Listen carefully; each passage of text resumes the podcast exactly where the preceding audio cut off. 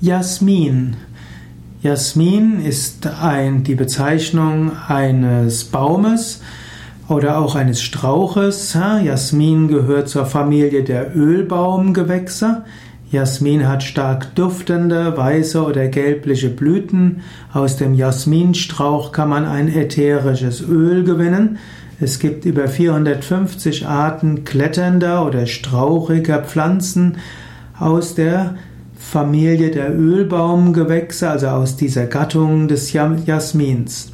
Die meisten Jasminarten kommen aus den tropischen und subtropischen Regionen aus Eurasien.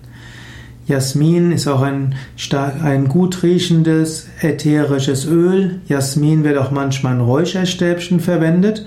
Und Jasmin ist auch ein beliebter Vorname für Frauen.